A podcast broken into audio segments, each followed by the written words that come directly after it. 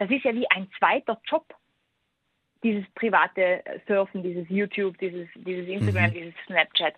Aber dafür zahlt uns ja keiner. Hero of the Week, der heldenhafte Krone-Hit-Podcast mit Jeremy Fernandes. So, ihr Helden, es gibt wieder etwas Neues für eure Ohren. Hi und hallo, willkommen zu einer neuen Folge von Hero of the Week der heldenhafte Podcast. Ich bin Jeremy Fernandes, freue mich, dass du wieder mit dabei bist und ich habe natürlich wieder eine neue Heldin für dich, Monika Schmiederer. Schön, äh, dass wir hier connected sind und dass wir dich hier kennenlernen dürfen. Ja, hallo Jeremy, vielen Dank für die Einladung. Hi.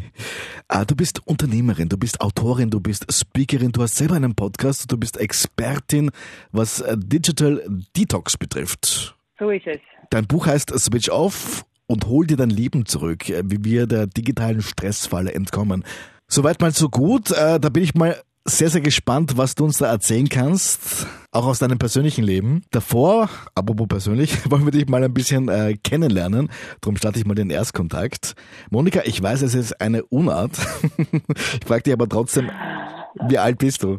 Ich bin 34 jetzt im Moment. Ich werde 35 jetzt noch im Frühling und freue mich schon. Wo bist du denn zu Hause? Ich lebe jetzt in Tirol, in den Bergen, wirklich in einem ganz einem kleinen Ort und habe mich da ein bisschen auch zurückgezogen mit meiner Familie. Kommst du ursprünglich eigentlich aus einem äh, Stadtleben? Ja, ich habe jetzt sehr lange in der Stadt gelebt und habe auch dieses, dieses schnelle Stadtleben gelebt und dieses extreme Businessleben auch gelebt. Ja. Äh, und jetzt seit zwei Jahren oder zweieinhalb Jahren, eh ziemlich genau mit Erscheinen des Buches, ist das Ganze ein bisschen in einen anderen Modus gewechselt und in, eine andere, in ein anderes Umfeld. Und jetzt bist du am Genießen? Ja, ich sage immer wieder, äh, lieben statt liken, genießen statt googeln und dann trotzdem durchstarten statt daddeln. Das ist so ein bisschen die Philosophie hinter allem und es gelingt sehr gut. Was würdest du denn selber angeben als korrekte Berufsbezeichnung bei dir? Ja, ähm, mein Slogan quasi ist immer in allem, was ich äh, mache und allem, was ich zu den Menschen raustrage, quasi We are creators. Wir sind die Schöpfer von unserem Leben und egal in welcher Phase ich gerade bin, ob ich jetzt gerade noch in, in der Schule bin oder im Studium oder im Berufsstart oder später danach im Berufsleben, wir sind immer das, was wir daraus machen aus dem, was wir jetzt gerade sind. Und dementsprechend wäre meine Berufsbezeichnung jetzt vielleicht Creator, aber selbstverständlich Autorin. Ich bin mal primär schon die, die schreibt. Mhm. Creator, das klingt sehr, sehr, sehr optimistisch, weil das ist, klingt für mich so wie ein leeres Blatt Papier und wo du dein Leben quasi aufschreibst auf dieses Blatt Papier. Ja, genau. Und alles, was einfach an Inspiration auch da ist. Ich glaube, das ist was, was wir heute, heute oft vergessen in dieser digitalisierten Welt, wo wir so viele Informationen haben und so viel Input auf uns einströmt, jeden Tag, jede Sekunde, dass es dieses leere Blatt oder diese Langeweile oder dieses Nichtwissen oder dieses Nichtstun mal auch und nicht sich wieder ablenken mit irgendwas anderem in, in diesen virtuellen Sphären, dass das eigentlich die Grundvoraussetzung ist, dass wir irgendwas Neues und Tolles auch erschaffen können. Mhm. Weil das braucht, es braucht dieses, dieses, dieses weiße Blatt, es braucht diesen Blank Space quasi, damit überhaupt irgendwas entstehen kann. Und das hat mich auch irgendwie dazu geführt, mich auch zusätzlich nochmal auf die Art und Weise mit dem Thema Digitalisierung, digitale Medien, Digital Detox zu beschäftigen und zu schauen, was nimmt es uns, ohne dass wir es vielleicht manchmal wirklich aktiv merken und wie können wir uns wieder zurückholen,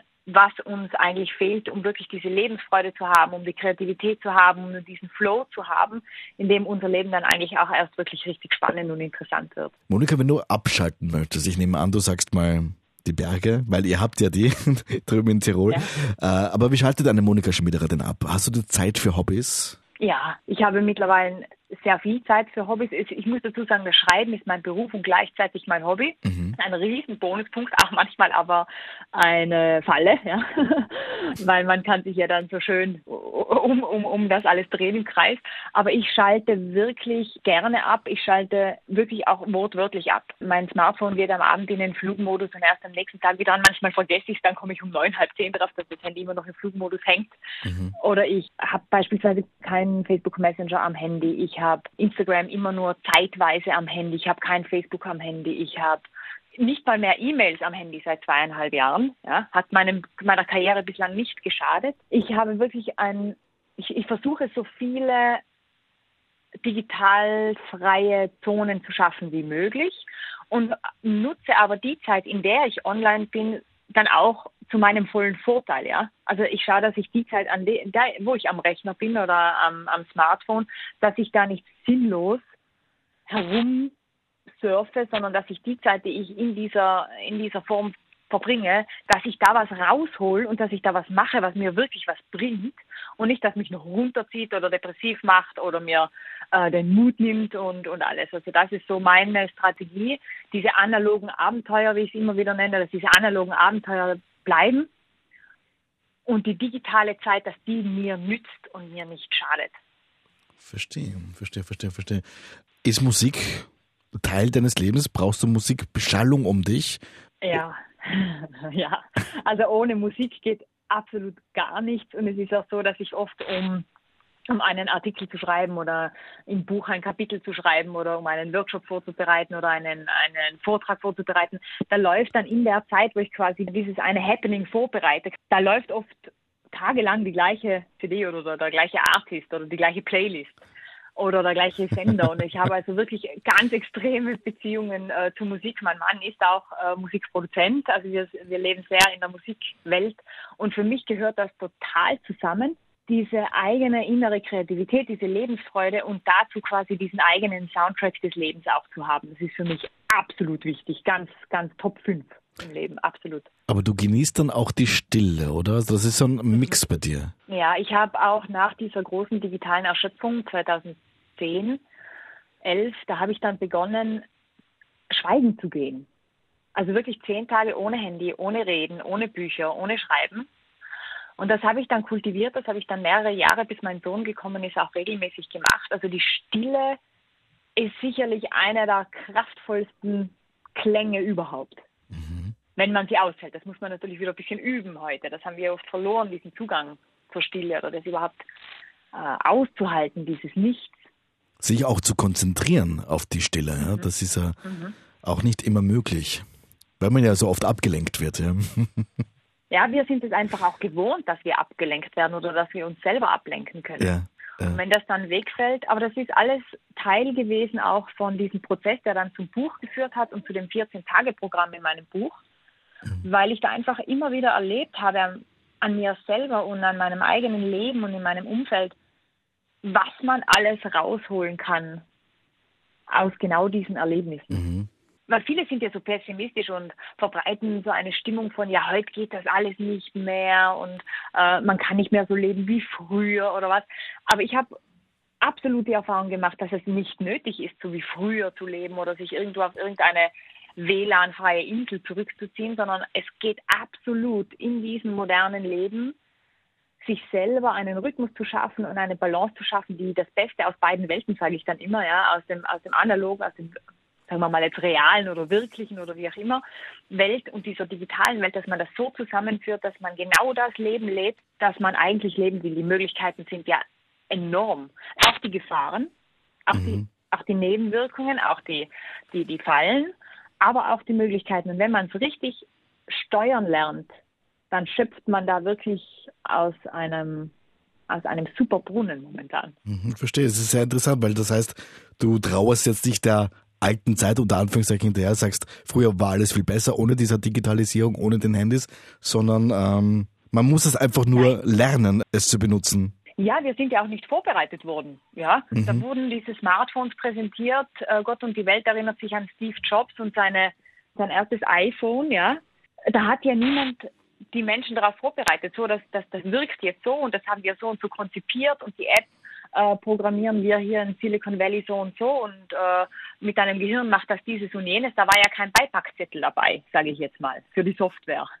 Also für das, was es mit uns als Menschen macht, was es mit unserem Gehirn macht, was es mit unserer Psyche macht, was es mit unseren sozialen Beziehungen macht und so weiter. Das, da, da war ja kein Warnsticker dran. Und jetzt sind natürlich nach wie vor Millionen Menschen in einer in einer Abwärtsspirale eigentlich gefangen und in dieser digitalen Stressfalle quasi gefangen, wo sie zwar spüren, irgendwie läuft es nicht rund oder irgendwie bin ich total gestresst oder ich kann nicht mehr schlafen oder ich bin total abhängig, weil ohne, ohne Smartphone gehe ich überhaupt nicht mehr aus dem Haus, ja. Mhm, ja. Ähm, oder ich bin ich bin total verunsichert, wenn ich zum Beispiel an der Bushaltestelle warten muss und ich kann nicht zwischen ja, das Handy rausholen wie so ein Schutzschild oder in der Straßenbahn kann ich mich nicht hinter einem Tablet verstecken oder so. Wenn ich natürlich merke, aha, dieser Alltagsgegenstand ist der absolut wichtigste Gegenstand, den ich besitze, dann ist das einerseits klar, ja, weil es ist ein intelligentes Ding, das unser Leben auch irgendwie verwaltet, aber im selben Moment sollte ich natürlich als Mensch nach wie vor der sein, der die Kontrolle über dieses Gerät hat und nicht umgekehrt. Und ich glaube, da lernen wir jetzt gerade seit einigen Jahren ganz klar zu unterscheiden und lernen auch zu erkennen, aha, dass ich mich so und so fühle, kommt vielleicht vom exzessiven Instagram oder dass ich mich nicht mehr richtig konzentrieren kann, kommt vielleicht daran, dass ich äh, abends zu lang wach bin und zu lang auf YouTube hänge, anstatt zu schlafen oder ähm, dass ich nicht mehr richtig motiviert bin und mich im Job mehr, nicht mehr weiterkomme oder im Studium oder in der Schule nicht mehr richtig weiterkomme, liegt daran, dass ich irgendwie generell so eine Art ja, Brain Fog, sagt man da, diesen, diesen Nebel habe über allem, wo ich irgendwie auch gar nicht mehr so richtig unterscheiden kann. Ich bin ständig abgelenkt, ständig blinkt und sowas. Ich habe das Gefühl, ich muss mhm. dauernd irgendwas kontrollieren. Und da natürlich gibt es immer mehr Menschen, die dann sagen, aha, ja, stopp, stopp, stopp da, das habe ich ja selber in der Tasche. Und zwar wortwörtlich, ich habe das selber in der Tasche, dieses Ding. Und ich will jetzt wieder lernen, das zu kontrollieren. Cool. Und dafür bin ich dann da. Genau. äh, Monika, du wirst uns dann vielleicht auch sagen können, wie wir zu diesem Aha-Erlebnis kommen. Vorher noch eine, eine allerletzte Frage zu unserem Erstkontakt. Gibt es noch irgendetwas, was du immer schon mal machen wolltest, du aber noch nicht dazugekommen bist, du quasi vielleicht eine Bucketlist hast, die du abarbeitest? Oh. Also im Moment, jetzt gerade ganz aktuell, würde ich extrem gern die Berge mal gegen Strand und Palmen tauschen, so richtig wie man sich das vorstellt, mit weißen, mit weißen Sandpalmen. Aber das ist jetzt gerade nicht so leicht, äh, von, von hier da so weit wegzukommen, dass ich da im, im, im, im quasi im Meeresparadies da bin. Aber das wäre jetzt mal auf der Liste, ja. Okay, das strebst du an, schreibst du dir auf deine Bucketliste. genau. Monika, hol dir dein Leben zurück, ist ein Teil des Titels von deinem Buch. Wer hat denn mein Leben zurzeit? Ja, wenn man natürlich sagt, wer hat gerade mein Leben, dann reicht oft ein Blick auf die Bildschirmzeit am Handy. Ja. Und dann sieht man eindeutig schwarz auf weiß, wer, wer das Leben hat. Und wir haben im Moment in Europa eine durchschnittliche Mediennutzungsdauer privat, also nach der Arbeit, private Mediennutzungsdauer von 37 Stunden in der Woche. Das sind 2000 Stunden im Jahr oder beziehungsweise jeden Tag fast mehr als fünf Stunden. Wenn ich mir jetzt überlege, ich bin Student oder ich, bin, ich, bin, ich arbeite oder ich bin Schüler, dann sind das ja quasi neben diesen normalen 40 Stunden, die ich so mache als Arbeiter oder in der, in der Schule, wenn ich da meine 30 Stunden dort bin, das ist ja wie ein zweiter Job. Dieses private Surfen, dieses YouTube, dieses, dieses Instagram, mhm. dieses Snapchat.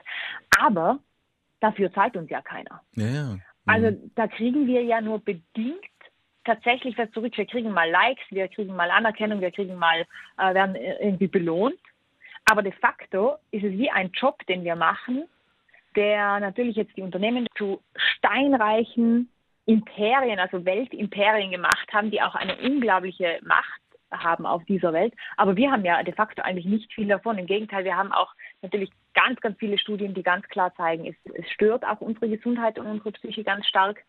Und dementsprechend sieht man ja, wenn man die Bildschirmzeit mal aktiviert am Smartphone, das ist für sehr viele ein großer Aha-Moment. Die sagen dann, ah, Monika, na, ich glaube, irgendwie mich betrifft das jetzt nicht so, ja. Dann aktivieren Sie mal die Bildschirmzeit und dann höre ich dann ein paar Wochen später, ja, ich, ich hätte es nicht gemeint, ich bin jeden Tag drei Stunden in Instagram und dann noch eineinhalb Stunden in WhatsApp. Ja, dann haben wir schon die viereinhalb Stunden wieder beieinander, dann mhm. schaue ich vielleicht noch fern oder ich bin dann noch am, am Tablet unterwegs. Und so ist es natürlich schon so, dass dann in diesen virtuellen Welten, in diesem virtuellen Paralleluniversum quasi eigentlich der größte Teil unserer Freizeit stattfindet. Und dann hat diese virtuelle Parallelwelt eigentlich unser Leben. Und du hast es ja selber gespürt, dass du dein Leben damals nicht ganz im Griff gehabt hast. War das so, ein, so eine Überlegung oder hast du es einfach satt gehabt, dauernd online zu sein? Na, ich bin krank geworden. Ich habe dann natürlich versucht, auch alle Kanäle zu bedienen und ich habe mich da gerade, äh, war da Anfang 20, habe mich selbstständig gemacht, bin dann auch äh, so nach dem Studium bin da total rein in alles, alle Kanäle und überall erreichbar und immer da und auch privat sowieso. Ja, auch da noch zurückschreiben, da noch Verabredungen, whatever. Ja. Und bei mir hat sich das ähm, zuerst bemerkbar gemacht, dass ich das Gefühl hatte, ich bin so dauernd gestresst. Auch in Wochen, wo dann vielleicht mal weniger los war, ist, bin ich von diesem Gefühl, so gestresst zu sein, nicht mehr runtergekommen. Ich, ich habe dann gemerkt, ich werde irgendwie auch im sozialen Umfeld, also mit Freunden und mit meinem Partner und so weiter, irgendwie auch eher so ein bisschen aggressiv, sage ich jetzt mal, ja, eher so äh, Streit, streitlustig und, und einfach überfordert, so chronisch überfordert. Und dann, der nächste Schritt war dann, dass ich gemerkt habe, ich kann nur noch so schlecht einschlafen. Und dass ich angefangen habe, dann auch am, am, am Nachtkästchen mit dem Handy auch in der Nacht dann E-Mails zu kontrollieren und doch noch mal reinzuschauen in, in irgendeinen Kanal. Und ich habe dann wirklich ganz viele Monate ganz, ganz, ganz, ganz wenig und ganz, ganz schlecht geschlafen.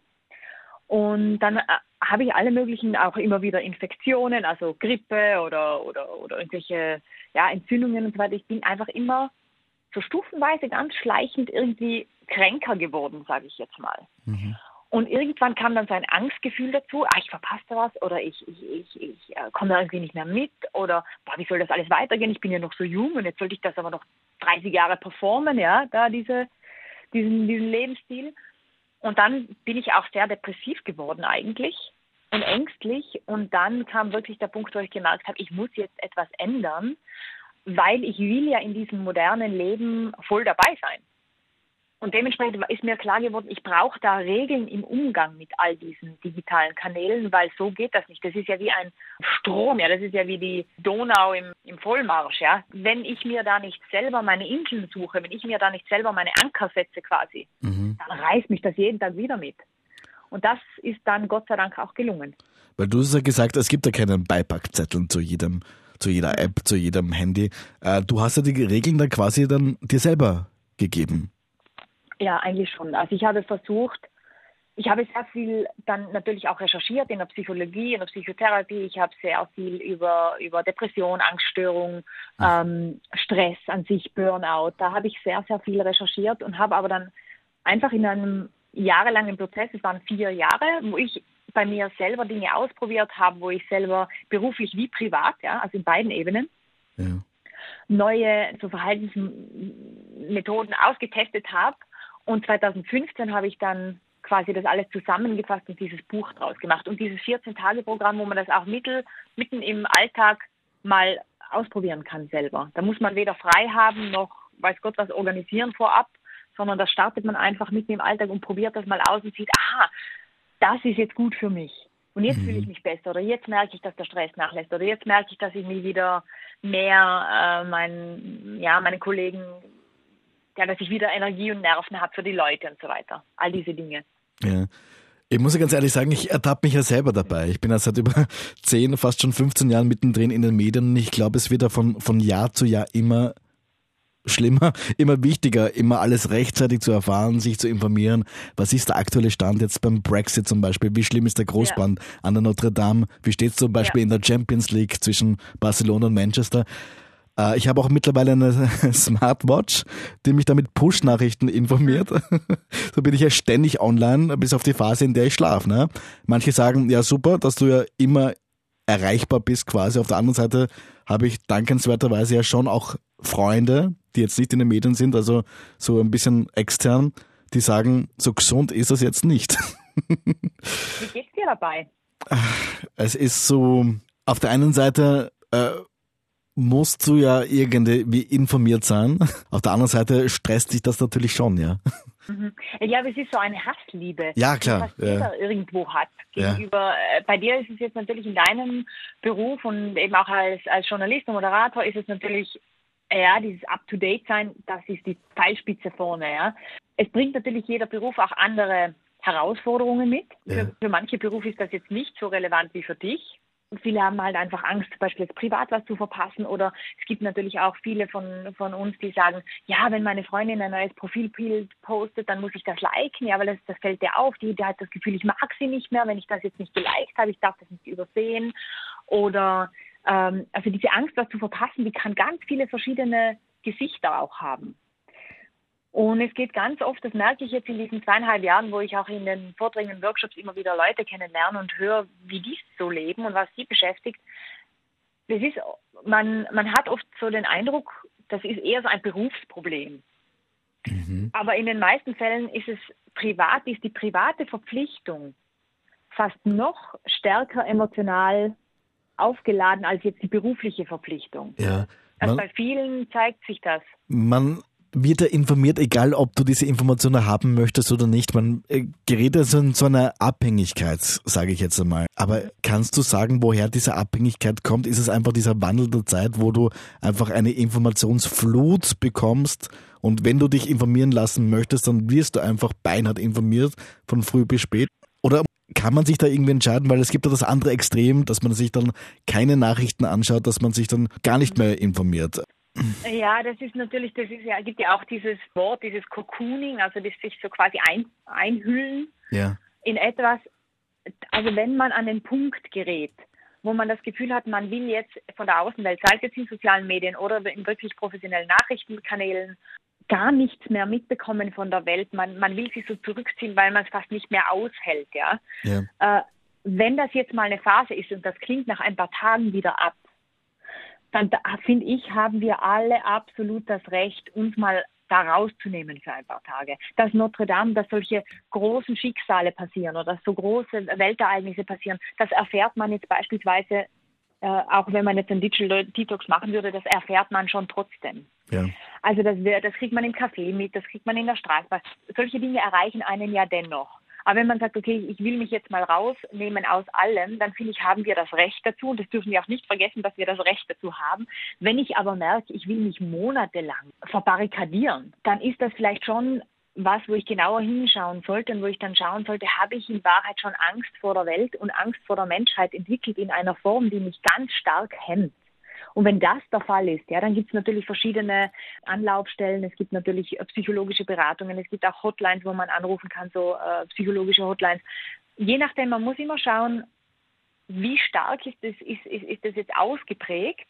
Mhm. Wie zeigt sich das in meinem realen Leben? Und ist das jetzt mal eine, ja, eine Stimmung, wo ich sage, jetzt, ich brauche jetzt mal ein bisschen Luft und jetzt lasse ich mal übers Wochenende die Nachrichten, die Nachrichten-Apps zu also wie ich sage, ich kann mich monatelang nicht mehr konfrontieren mit der Welt. Ich sehe es einfach bei mir selber. Es beginnt ja schon morgens. Ich, ich stelle mir ja das Handy als Wecker mhm. und wenn ich das Handy dann in der Hand habe, ist natürlich klar, dann schaue ich mir vielleicht eventuelle Nachrichten an, die ich am Abend davor noch nicht gesehen habe oder dann, dann geht es schon weiter. Dann bin ich schon drinnen in Instagram oder in irgendeinem Messenger und sagt, dann sind schon die ersten 15, 20 Minuten schnell weg und ich bin noch immer am Handy. Ja? Ja, was eigentlich das Schade ist, und das erlebt man stark, wenn man jetzt beispielsweise dann mal so ein Digital Detox macht, mhm. was man da unterschätzt, ist nicht nur auch natürlich die Zeit, die man dann morgens schon 20, 25 Minuten am Handy äh, verbringt, sondern wir werden wach. Und anstatt überhaupt schon mal die Zähne geputzt zu haben oder in Ruhe WC und Frühstück vorbereiten, Kaffee machen, anstatt diesen Tagesanfang mal mit mir selber zu verbringen oder mit meinem Partner, meinen Kindern, bin ich quasi direkt nach dem Aufwachen schon bei allen anderen. Ich bin bei der, bei, bei der Welt, ich bin bei den Nachrichten, ich bin bei meinen, bei meinen Social Media Kontakten und das entzieht mir ja im Grunde schon mal so diese erste, diesen ersten Energieschwung, den ich ja eigentlich hätte weil da geht natürlich meine Aufmerksamkeit und wo die Aufmerksamkeit hingeht, da geht die Energie hin, das wissen wir ja. Mhm. Da geht jetzt ja dann mal schon der erste große Packen an Kraft und Energie und, und Tatendrang, geht ja dann schon mal wieder dahin. Und das ist etwas, was die meisten dann im Nachhinein nach so Digital Detox Erfahrungen äh, vor allem extrem anmerken, ist, ich bin wieder so zu mir gekommen. Ich weiß auf einmal wieder, was ich will, ja. Ich habe eine neue Bewerbung geschrieben. Ich habe äh, mich für, für dieses äh, Stipendium da beworben. Ich habe äh, endlich mal diesen Raum hergerichtet unten im Keller, wo ich eigentlich, äh, wo ich eigentlich Yoga machen wollte, etc. Also wo die Leute einfach merken, ah, jetzt kommt diese ganze Energie, die ich da rausschleudere in dieses Virtuelle, die bleibt jetzt bei mir. Und mit der kann ich was machen. Mit der kann ich was aufbauen, mit der kann ich was kreieren und mit der kann ich vor allem mich selber äh, wieder so kennenlernen, dass ich überhaupt fähig bin, ein Leben zu leben, das mir gefällt. Weil wenn wir alle uns so stark in diesen Dauervergleichen, in diesen digitalen Dauervergleichen auch befinden, dann ist es fast unmöglich, für sich selber so diese eigene Wahrheit so wirklich zu leben, die wir ja alle haben wollen. Wir wollen ja die eigene Wahrheit leben, wir wollen uns selbst verwirklichen. Aber wenn ich immer nur im Abgleich bin mit dem, was passiert denn gerade im Außen, dann bin ich ja abgeschnitten von dem, was im Innen stattfindet. Und im Innen liegt ja eigentlich der Impuls für dieses Leben, das ich haben will.